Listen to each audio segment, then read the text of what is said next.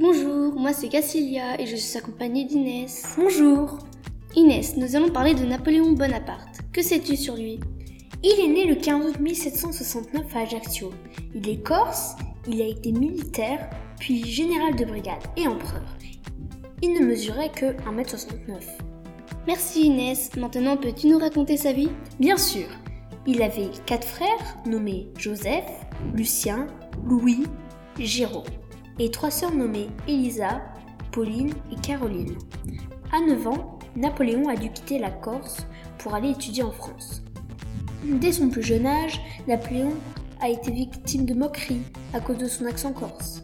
Il s'est marié deux fois.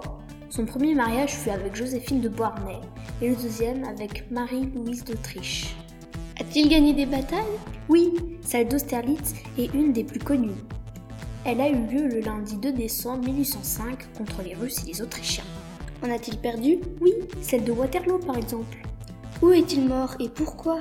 Il est mort sur l'île Sainte-Hélène, mais on ne sait pas pourquoi. C'est peut-être à cause d'un cancer ou d'un empoisonnement, car on a retrouvé du poison dans ses cheveux. Merci Inès de nous avoir expliqué qui est Napoléon Bonaparte. Au revoir et merci de nous avoir écoutés.